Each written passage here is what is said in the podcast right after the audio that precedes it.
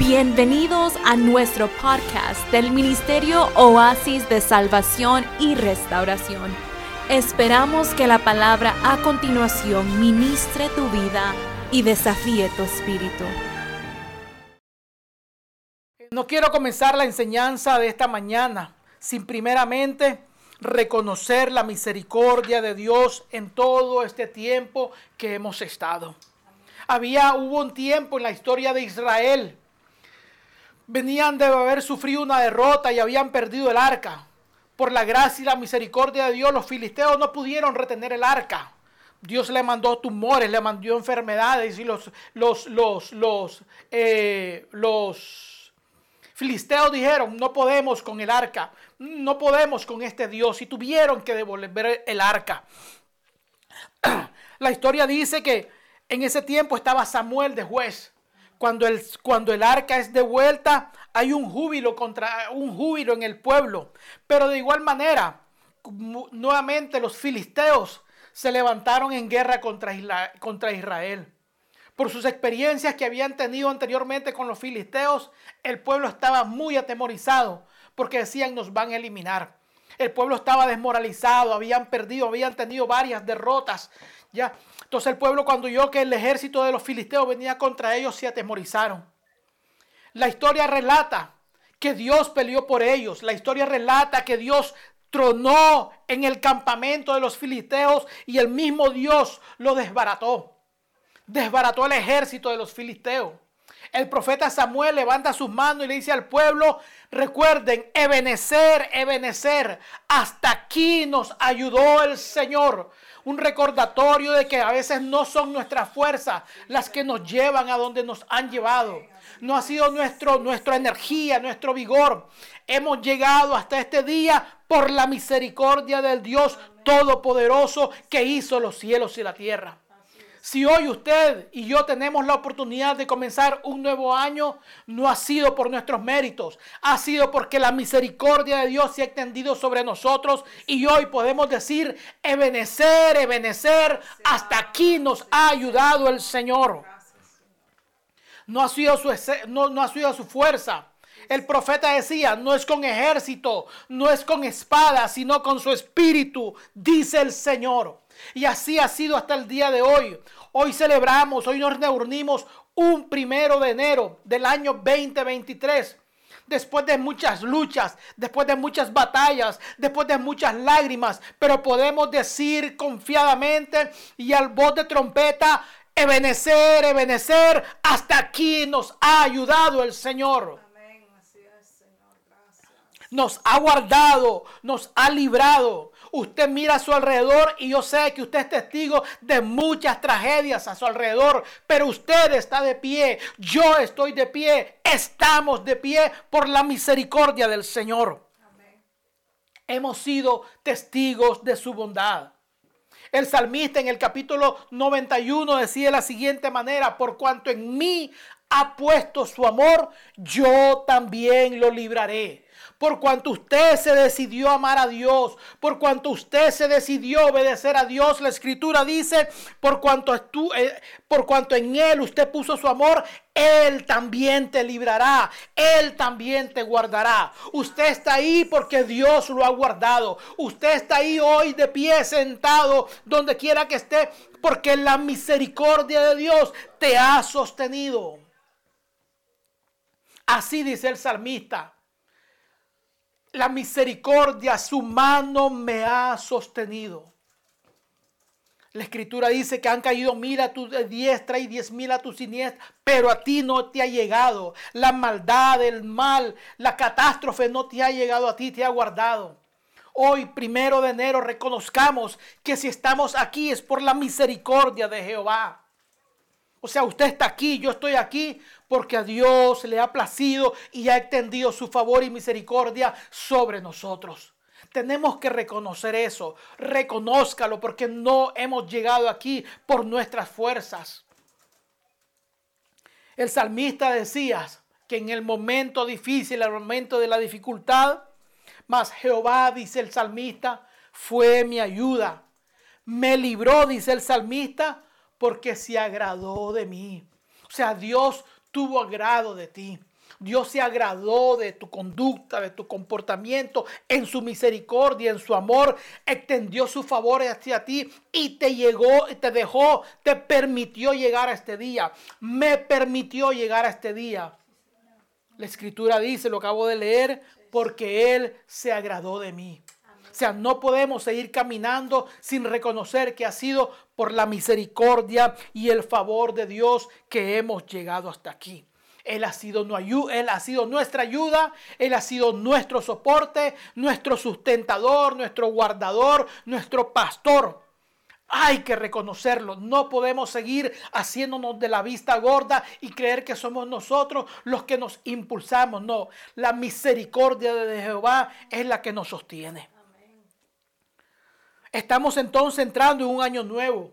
Y yo sé que todos nosotros tenemos nuevos sueños, nuevas metas, expectativas y esperanzas. Y uno dice, ¿qué nos traerá este año 23? ¿Qué nos traerá este año 23? Vamos a hacer una declaración que va para los que, los que están aquí con, con nosotros por primera vez. Cada enseñanza que impartimos tenemos una declaración. Y les recomiendo, siempre se lo he dicho, escríbenla, anótenla, apréndansela de memoria, reciten al levantarse, al acostarse, porque son declaraciones que, caminar, que cambiarán su manera de ver, su manera de pensar, su manera de vivir. La declaración para hoy, si me ayuda mi asistente, por favor, la declaración dice, el Señor guía mi caminar hacia nuevos niveles de fe. Lo repetimos, el Señor guía mi caminar hacia nuevos niveles de fe. Lo repetimos la segunda vez. El Señor guía mi caminar hacia nuevos niveles de fe. La tercera y última vez. El Señor guía mi caminar hacia nuevos niveles de fe. Sí, porque tiene que ser Dios quien dirija nuestros pasos. Por mucho tiempo nosotros intentamos dirigir nuestros pasos, pero no nos llevaron a ningún lado bueno. Démosle la oportunidad a Dios de que sea Él quien dirija hoy nuestro caminar, nuestro andar, nuestro pensar. Y se los aseguro ciento por ciento que su final será diferente cuando Dios dirige sus pasos. Cuando usted los dirige, meterá error tras error, fallo tras fallo. Cuando Jehová lo dirige, dice la escritura, que nos lleva de victoria en victoria y de gloria en gloria. Amén. Vamos a leer capítulo, capítulo 5 del Evangelio de Lucas. Ayer por la noche lo trazamos un poquito, hoy vamos a profundizar un poquito más. Lucas capítulo 5, estaremos leyendo verso 36 al 38 capítulo 5 del Evangelio de Lucas, capítulo verso 36 al verso 38. Lo leo y usted me acompaña con su vista. Dice así, les dijo también una parábola. Nadie corta un pedazo de vestido nuevo y lo pone en un vestido viejo. Pues si lo hace, no solamente, dice el escritor, no solamente rompe el nuevo, lo echa a perder, sino que el remiendo sacado de él no armoniza con el viejo. Y nadie, dice el, dice el escritor, echa vino nuevo en odres viejos. De otra manera, el vino nuevo romperá los odres y se derramará y los odres se perderán. Mas el vino nuevo en odres nuevos se ha de echar y lo uno y lo otro se conservan. Amén. La escritura es, nos trae esta enseñanza un poquito, eh, a veces que tenemos que analizarla bien para poderla comprender. Ya, nos habla de que no se puede traer un vestido nuevo, un remiendo de, de paño nuevo, dice, y se pone sobre un vestido nuevo. Primeramente porque al romper usted un vestido nuevo, está echando a perder el vestido nuevo para remendar un vestido viejo. O sea, no hay lógica que usted vaya a coger un vestido viejo para remendar un vestido nuevo. O sea, no se puede entrar en un año nuevo, vuelvo y repito como lo dije ayer, con malas, con costumbres viejas. Usted no va a escoger su mejor vestido, su vestido más bonito y lo va a partir, le va a hacer un hueco para repartir, para remendar un vestido viejo. No calza, no hay sentido, no hay lógica. Hoy entramos en un año 2023 nuevo. No podemos traer este vestido, esta espera, esta oportunidad nueva y, e intentar traer todas las malas costumbres, los errores que cometimos en los años pasados y traerlos y pretender que esta vez nos va a funcionar. No se puede. No se puede usted intentar traer malas costumbres, malos vicios y pretender recibir un, mejor resultado. Si los errores que usted cometió durante los años pasados le trajeron eh, malas experiencias, es o sea, sería de tonto pensar que esta vez sí me van a resultar. No, usted no puede traer usted, en un año nuevo los errores cometidos en años pasados. No le va a funcionar. Usted no puede echar a perder la unción que Dios le ha dado. Lo mencioné ayer en la madrugada mientras estudiamos, da un, un pequeño eh, pequeño introducción a este, a este mensaje. Dios a usted le ha, vendido, le ha brindado una unción nueva. La escritura dice que ustedes, que Dios ha depositado el Espíritu Santo en ustedes. Que Dios lo ha llenado de su favor y de su gracia. O sea, usted ahora es templo del Espíritu Santo. En ese nuevo, en ese nuevo ser que usted tiene, no puede meterle basura. No puede meterle cosas viejas. No pretenda usted remendar sus parches viejos con una nueva unción. No puede. Tiene que sacar todo eso. Luego la enseñanza nos dice que no se pone un vino nuevo en un odre viejo, porque el vino nuevo romperá el odre viejo. El odre, me preguntaba mi hijo, ¿qué es el odre? Ellos no han nacido acá. Entonces el odre es la bolsa de cuero donde se metía el agua con esos lugares desérticos para transportarse de un lugar a otro. Eran unas bolsas de cuero en forma de así, tal vez parecida a un grano de frijol. Ya, claro, tamaño gigante. Entonces ahí se metía agua o también se metía vino. Pero igual, si el vino nuevo fermenta, usted sabe lo, bueno, todos sabemos cuando la fermentación comienza a huir, pues eh, desprende gases. Entonces, si es el vino nuevo, usted lo metía en un odre viejo, esa fermentación comenzaba a hacer que el odre se soplara, se soplara, se soplara hasta que ¡pum! reventara. ¿Ya? Entonces uno tenía que usar un odre, un odre ya usado que ya tuviera el cuero estirado para poder poner el vino y de esa manera que cuando el, cuando el vino comenzara a fermentar, pues el, el cuero también estirara junto con el vino y de esa manera no se rompiera. Entonces, hoy Dios nos ha dado la oportunidad de entrar en un nuevo año, nueva esperanza. No podemos entrar, como lo dije ayer, con el viejo hombre a este nuevo año. O sea, con la vieja mentalidad. El año nuevo no trae vida nueva. O sea, el año nuevo podrá ser, comenzará con nueva, pero no traerá una vida nueva. Pero tu manera de pensar sí te puede traer diferentes resultados. Tus nuevos hábitos que adquieras en este año sí te pueden traer nuevos resultados. No pretendas meter el vino viejo en un odre nuevo. Jamás no te va a funcionar. No traigas lo viejo al año nuevo los errores, las malas decisiones que te sirvan como experiencia para no volverlo a hacer. Eso es lo bueno de los, errores, que nos enseñan a no volverlo a hacer o a hacerlo mejor. Reflexiona cómo te fue el año pasado, cómo fue los años anteriores. Y comienza a decir, ¿sabes qué? No puedo traer, no puedo seguir cometiendo los mismos errores. No podemos traer, o sea, eh, intentar eh, reparar un vestido viejo, el vestido viejo que dejamos atrás con todo lo nuevo que Dios nos está dando hoy. No se puede. Dios te está dando la oportunidad nueva. Pon a Dios en primer lugar para que todo salga bien. Entonces quedamos con la, quedamos con la, con, con la, la interrogante, ¿qué nos traerá el año 2023?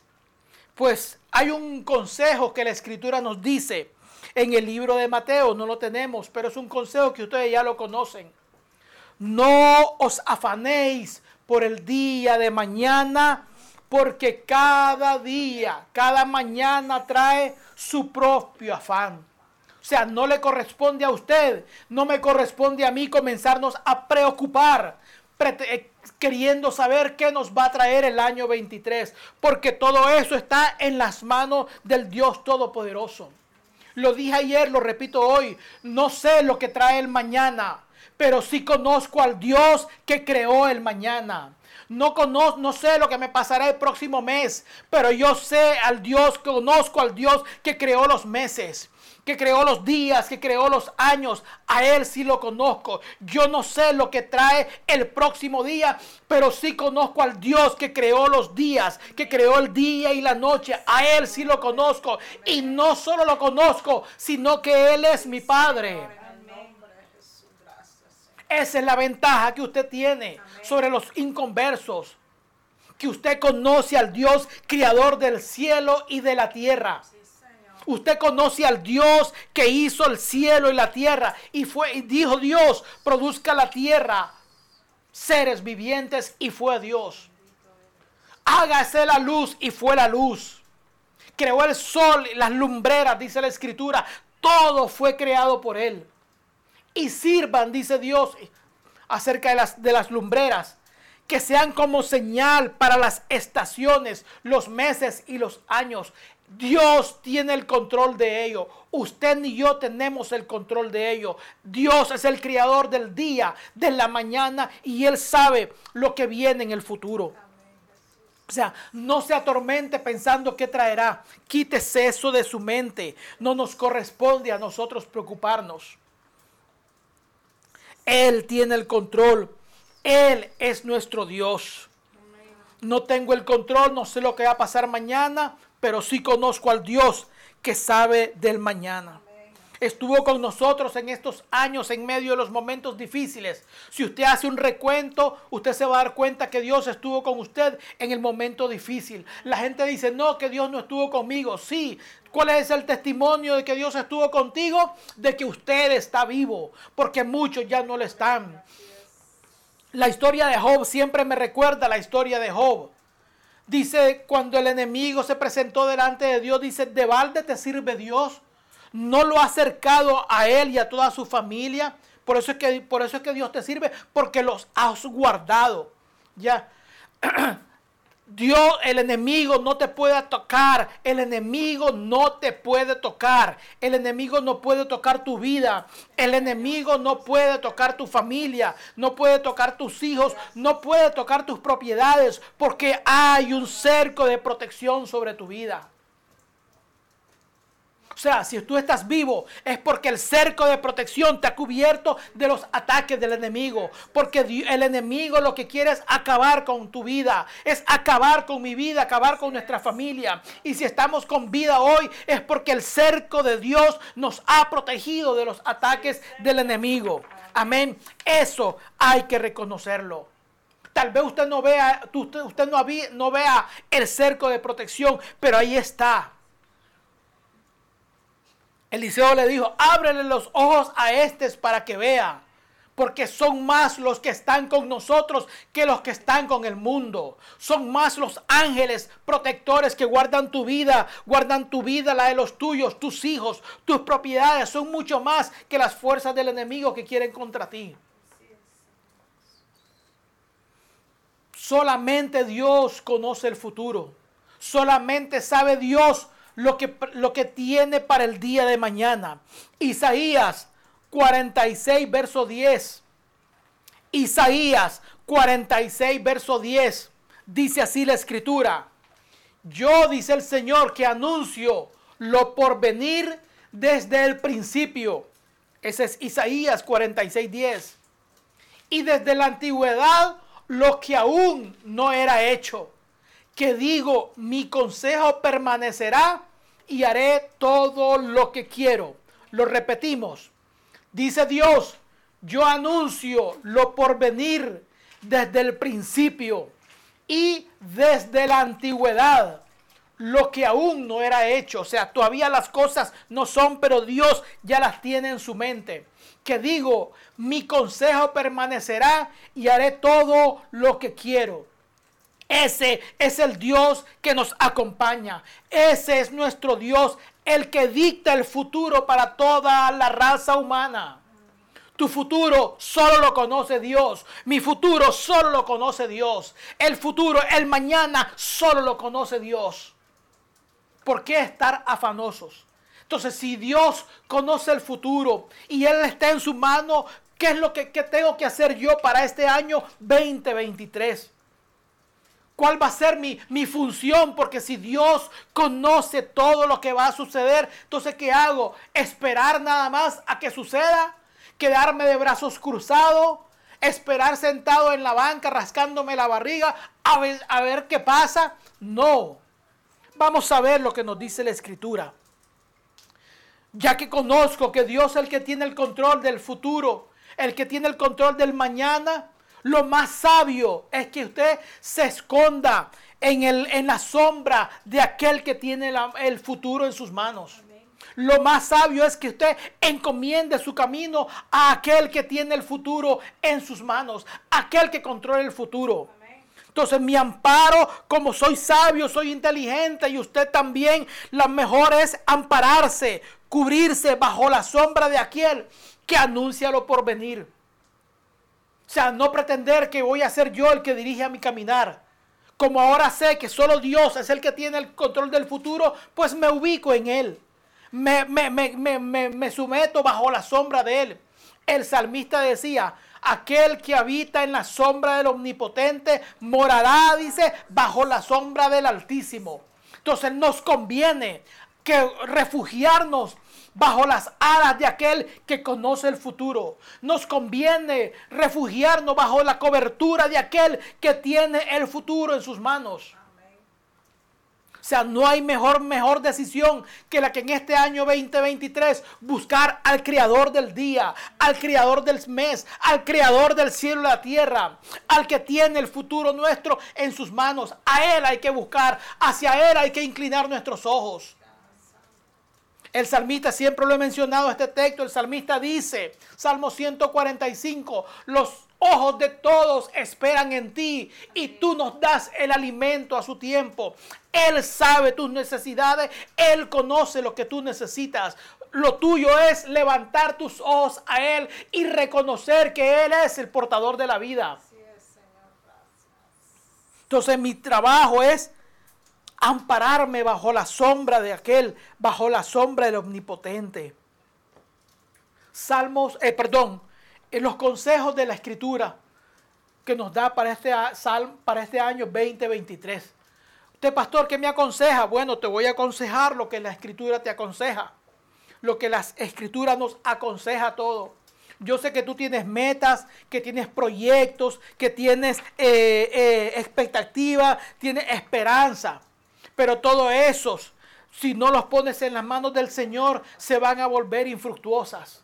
Entonces lo primero que te aconsejo para en este año 23, comienza a colectar todas esas ideas, todas esas metas, todos esos objetivos que tienes, todas esas resoluciones, todas esas esperanzas, escríbelas, sí, escríbelas en un papel, en una nota, en algo.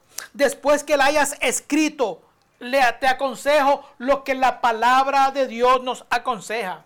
Salmos capítulo 37 y verso 5. Salmos 37 y verso 5.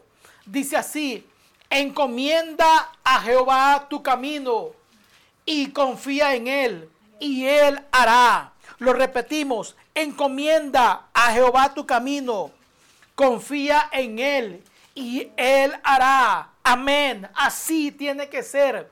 Ya dispusiste tus metas para este año 23. Ya tienes tu proyecto de trabajo para este año 23. Ponle eso en las manos del Señor. Encomienda a Jehová tu camino, dice la Escritura. Confía en Él y Él hará. No te confíes por los pronósticos de la gente. No te confíes en lo que dice la gente. Confía en el Señor. Diles, Padre Santo, estas son mis resoluciones para el año 23. Estas son mis metas. Estas son mis expectativas. Esta es mi esperanza. Tengo este proyecto. Tengo este trabajo. Esta meta que quiero realizar. Señor, delante de tu presencia estoy. En tus manos. Porque no van a ser tus habilidades las que te van a llevar a donde tú quieres llevar. Es la misericordia y el favor de Dios la que te abre puertas y lograr los, los sueños. La escritura dice, la bendición de Jehová es la que enriquece y no añade tristeza con ella. A ti te conviene, a mí me conviene dedicarle nuestros planes al Señor. Santiago decía, no digan ustedes que van a ir a tal ciudad y negociar y hacer esto y hacer el otro. No, no digan eso porque nadie sabe lo que va a pasar el día de mañana. Por el contrario, decía Santiago, digan, si Jehová lo permite, si el Señor quiere, si el Señor lo desea, haremos esto, esto y esto. Esa debe ser nuestra actitud para este año 23. Es cierto, ponga su, plan, diseñe su proyecto, todo eso está bien, pero cuando ya lo tenga diseñado, bien formado, usted diga, Señor, te lo presento delante de tu presencia para que bendigas mis proyectos. Encomienda a Jehová tu camino. O sea, no tomes tu propio camino, no sigas tu propia intuición, deja que Dios sea el que te guía. La escritura dice, el libro de Romanos, los que son guiados por el Espíritu de Dios, estos son los hijos de Dios. Déjate guiar por el Señor. Ya de los errores ya aprendiste bastante. Que no te dejan nada. Aprendamos mejor. Que mejor es caminar con el Señor. Salmos 37, verso 4. Salmos 37, verso 4 dice así, deleítate a sí mismo en Jehová ¿Y él qué? Y él te concederá las peticiones de tu corazón. ¿Cuáles son tus deseos para este año 23? Lo primero es deleitarte en Dios. O sea, buscar su rostro. Bienaventurado, Salmo 1. Dice, será como árbol plantado junto a corrientes de agua que da su fruto a su tiempo y su hoja no cae y todo lo que hace prosperará. En tu trabajo quieres que prosperes, deleítate en Dios. Quieres que tu trabajo prospere, deleítate en Dios. Quieres que tu terreno, allá los que trabajan en el campo, sea productivo, sea fructífero, deleítate en el Señor. Deleítate. Busca el rostro primeramente de Dios. Tú le dices, Señor, este es mi terreno. Yo hice mi trabajo, sembré la semilla, preparé la semilla, preparé el terreno, he hecho mi función. Señor, en tus manos encomiendo el fruto de mi trabajo. Amén. Deleítate a sí mismo en Jehová. Pon a Dios primero. Se lo digo a mis hijos, ahí están de testigos. Ustedes los pueden llamar, preguntarles si es verdad. Se lo he dicho, pongan a Dios primero. Pongan a Dios primero más que su trabajo. Cometí el, yo cometí muchos errores. Pero como le digo, son cosas que le van enseñando a uno. Los errores muchas veces son buenos para eso, porque nos enseñan. Trabajaba hasta 12 horas, me levantaba a las 4 y media de la mañana, entraba a trabajar a las 5 de la mañana, a veces salía hasta las 5 de la tarde, y no lo hice un año, fueron muchos años de eso. Ya. Entonces, yo sé lo que es estar a veces cometiendo esos errores de darle prioridad a otras cosas y no darle prioridad a Dios porque después cuando Dios te pasa la cuenta, mm, le quedas debiendo bastante, créame. Entonces lo mejor es dedicarle a Dios lo primero. Señor, este es mi proyecto, este es mi terreno, estos son mis áreas, este es mi trabajo. Me deleito en ti, busco el rostro de Dios primero y lo demás vendrá por añadidura. Deleítate a sí mismo en Jehová y Él te concederá las peticiones de tu corazón. Sea, quieres que Dios te conceda tu petición, quieres que Dios sea eh, que haga tu terreno eh, fructífero, deleítate en Dios. Pero usted me dirá, no hermano, es que yo no sé si hacerlo o no hacerlo, porque los economistas pronostican la economía más mala para los próximos años. Los políticos dicen que no, que, que nos van a quitar la tierra. Entonces la gente se está moviendo por los temores. A veces la gente no quiere invertir por lo que escuchó de la política, por lo que escuchó. Lo dije ayer. Hace años vienen pronosticando de que un meteorito va a tocar la tierra. Pero no hay meteorito que toque la tierra si Jehová no lo permita. Ya entonces la gente a veces se mueve por los temores y por causa del temor no hace nada, no siembra, no cosecha, no cultiva, no trabaja por temores. Pero usted hay un, hay una, hay un, hay un consejo de Dios para usted. No se deje guiar por los miedos que la gente infunde, que los políticos infunden, que los gobiernos infunden, que los meteorólogos infunden, que los astrólogos, los que pronostican el futuro, no se deje temorizar por ellos. Salmos 112, verso 7. Leamos lo que dice el Salmos 112, verso 7. Eso se lo dice a usted, al hombre. El Salmo, no lo tengo aquí, pero dice el Salmo 112, el verso 1 dice así, bienaventurado el varón que teme a Jehová. Esa es la introducción del Salmo 112. Dice, bienaventurado el varón que teme a Jehová. ¿Y cuál es la, la bienaventuranza? Mire lo que dice el versículo 7. El hombre que teme a Jehová, dice Dios, dice, no tendrá temor de qué? De malas noticias. El hombre que teme a Jehová no tendrá temor de malas noticias. Su corazón dice, está firme, confiado en Jehová. Su confianza no es el político, no es el sistema, no es la economía, no son los, no son los, los, horoscoperos, no son los brujeros. Ninguno de esos le va a usted la esperanza. Su corazón está firme, confiado en Jehová. Él le va a dar la confianza. Dice que el hombre que teme a Dios no tendrá temor de malas noticias. No que pronosticaron que por el próximo año vienen más virus. No tendremos temor de malas noticias no que vienen más calamidades, no tendremos temores de malas noticias.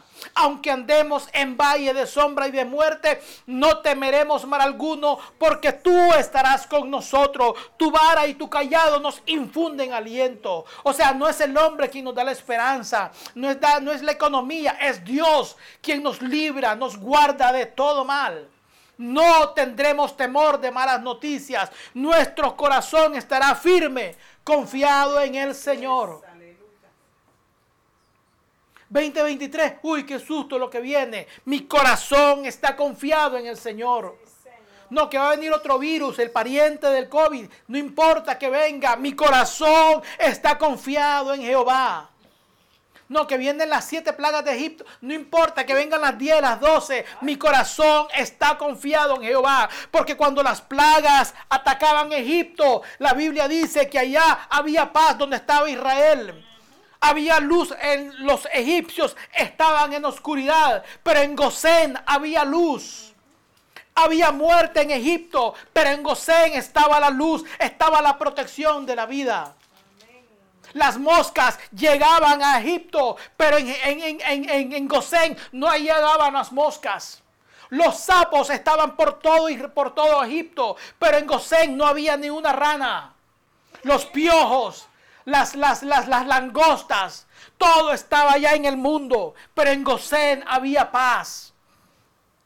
Esa es la protección que Dios ha prometido para sus hijos aunque el mundo esté en caos, para usted y yo habrá protección si nos mantenemos cubiertos bajo la sombra del Omnipotente.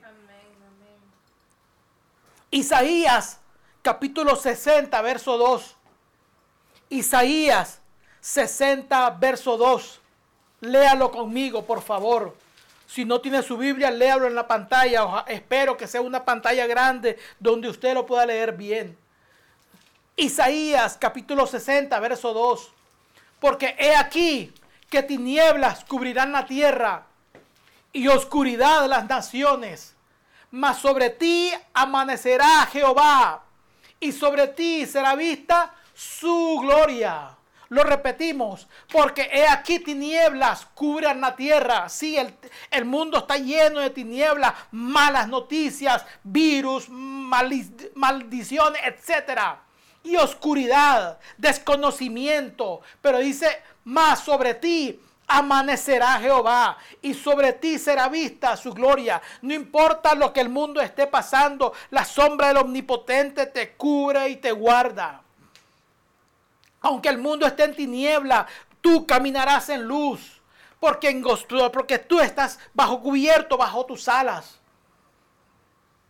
Amén. No escucho ningún amén. Amén. Se me quedan dormiditos por acá. Ya. Amén. Yo creo que están, todavía están durmiéndose del, desvelo. Ya espero despertados, despertados. Así decía él, despiértate tú que duermes y te alumbrará Cristo. Amén, ya cerramos el paréntesis. Ya. Entonces, aunque no importa que las noticias que usted escuche, no que el periódico dice, que la televisión dice, que el noticiero dice, no importa. El que teme a Jehová no tendrá temor de malas noticias, aunque el mundo esté en tinieblas, aunque dice, aunque oscuridad haya afuera sobre nosotros, será vista la gloria de Jehová. Entonces la esperanza, la seguridad no la da el sistema mundano. Nuestra seguridad, nuestra esperanza es solamente el Señor. O sea, no se confíe. Yo sé que usted tiene su, su, su, su, su, su, su, ¿qué le puedo decir? No, no, vamos a tocar ese tema. No lo quiero tocar para no comprometer a nadie pero que su esperanza, su seguridad sea Dios, que no sea su 38. Ah, porque la gente dice, mira, tengo mi 38. No, mis hijas no saben lo que es una 38. Una pistola calibre 38. No, que mira, es seguridad. La pistola no es su seguridad. Ya, yo me acuerdo cuando fui a la alfabetización hace, en el año 81, en el año 80, 81, me tocó, me anduve ahí por, por Jinotega, por el lado del CUA, me tocó alfabetizar por las mujeres, sí, como la canción Las Mujeres del Cuá. Por ahí anduve yo alfabetizando. Y me acuerdo que los habitantes de la región, los campesinos que trabajan, que vivían en la región, no sé si ahora todavía es costumbre, hace mucho que no voy por el campo, ya, pero tenían un machete, si no me equivoco, mano Jaime, tal vez me corrigen los que conocen todo eso, el, creo que se llamaba el Kumas, un machete que es curviado, ya, es un pequeño machetito, pero es curvo, o sea, la punta es curva.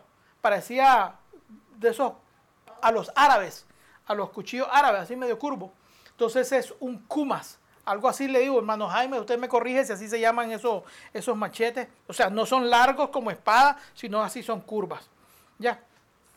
Entonces, esto, me acuerdo, él me lo dijo de esa manera. Yo le pregunté, ¿y por qué todo el mundo, era un muchacho en aquel entonces, ¿y por qué todo el mundo anda con esos machetes? Ya, yo les preguntaba, entonces ellos me contestaban así y así me lo contestaban. Esto nos sirve para, para librarnos de algún mal cristiano. Así me decían los, los, señores de ahí del campo. Y yo les pregunté, ¿y por qué andan todo el mundo anda con un machete? O sea, todos los campesinos andaban con ese machete. Y me, eh, ellos me decían, no es por si nos sale algún mal cristiano en el camino.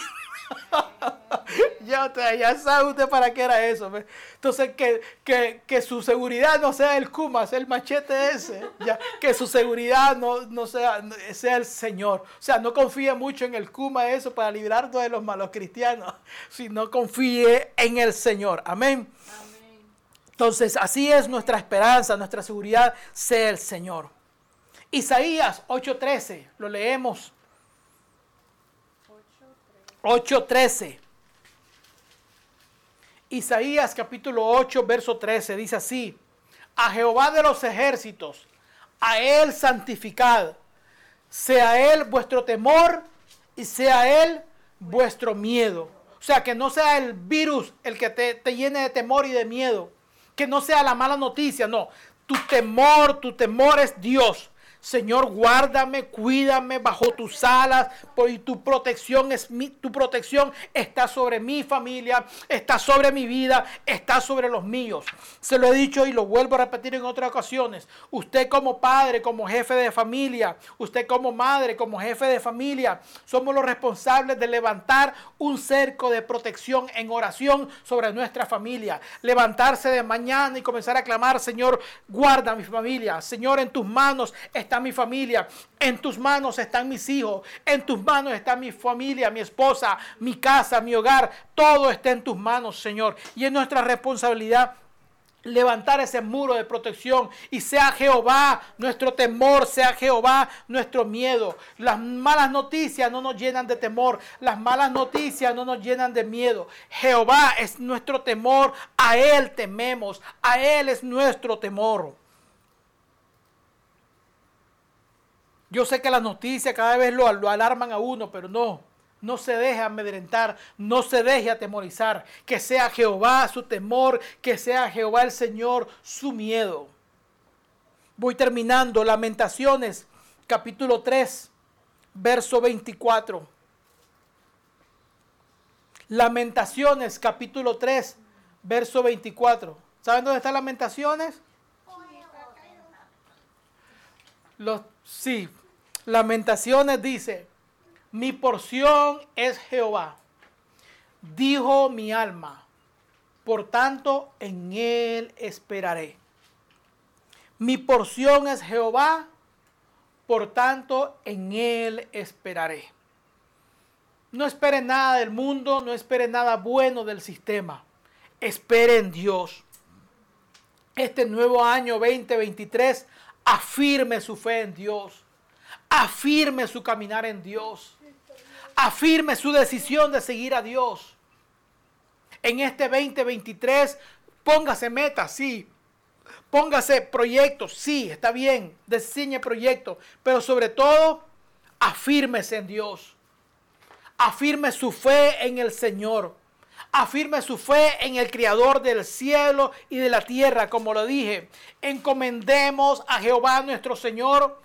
Encomendemos a Jehová nuestro camino y confiemos en Él y Él hará. Pero tenemos que depositarle toda nuestra ansiedad sobre Él. Así decía el apóstol depositando, trayendo toda nuestra ansiedad sobre Él, porque Él tiene cuidado de nosotros. ¿Quiere que este año te vaya bien? ¿Quiere que este año 23 te vaya mucho mejor?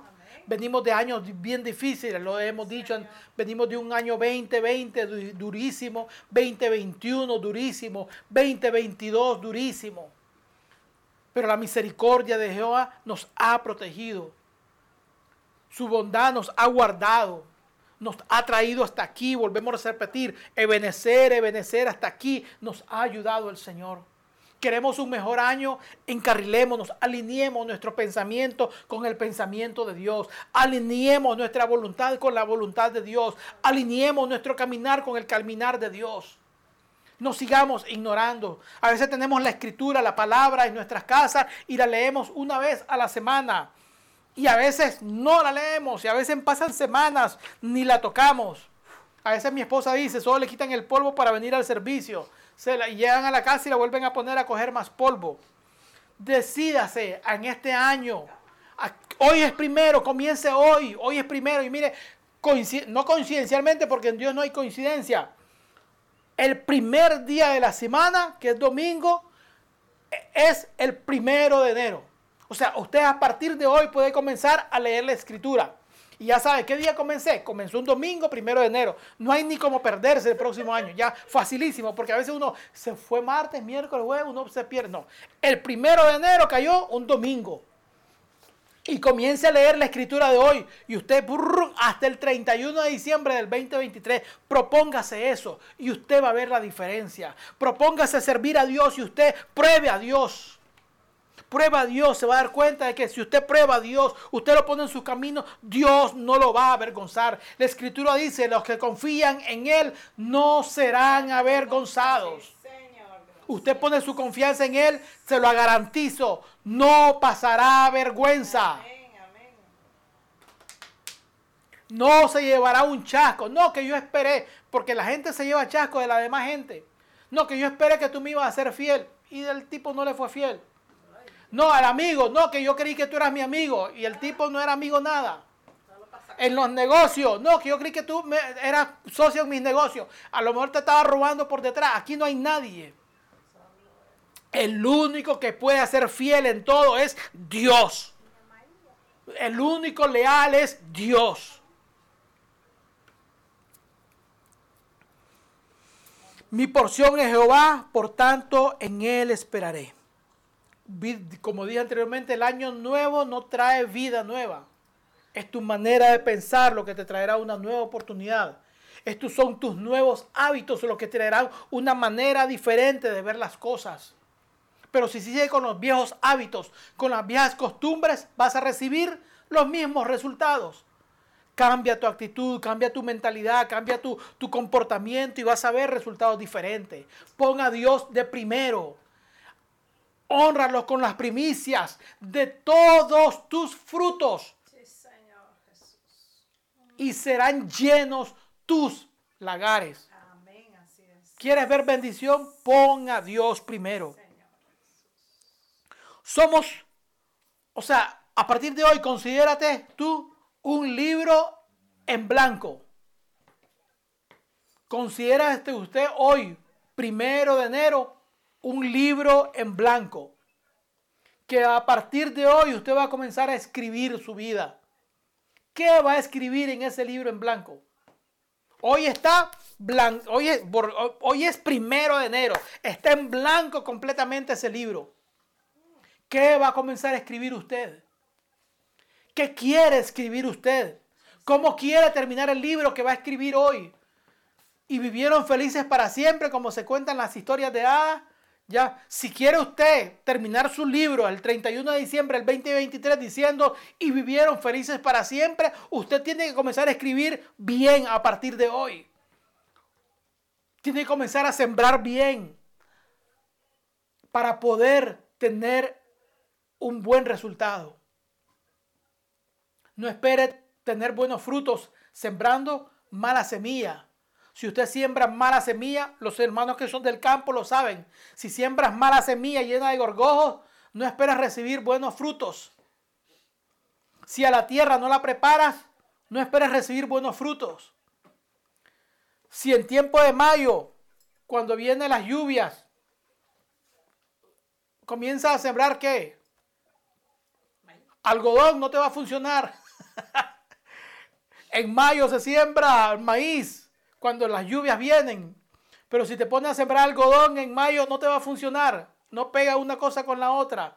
Mayo, lluvia, lluvia, no es tiempo de algodón. Entonces, ¿qué vas a sembrar? ¿Qué vas a hacer este año? Comienza a escribir en tu libro nuevo que comienzas el día de hoy lo que quieres lograr. Y como dije anteriormente, encomiéndala a Jehová tu camino. Comenzamos hoy un nuevo año lleno de esperanza, lleno de ilusiones, nuevas metas, perspectivas. Dejemos que Dios sea el que tome el control de nuestra vida.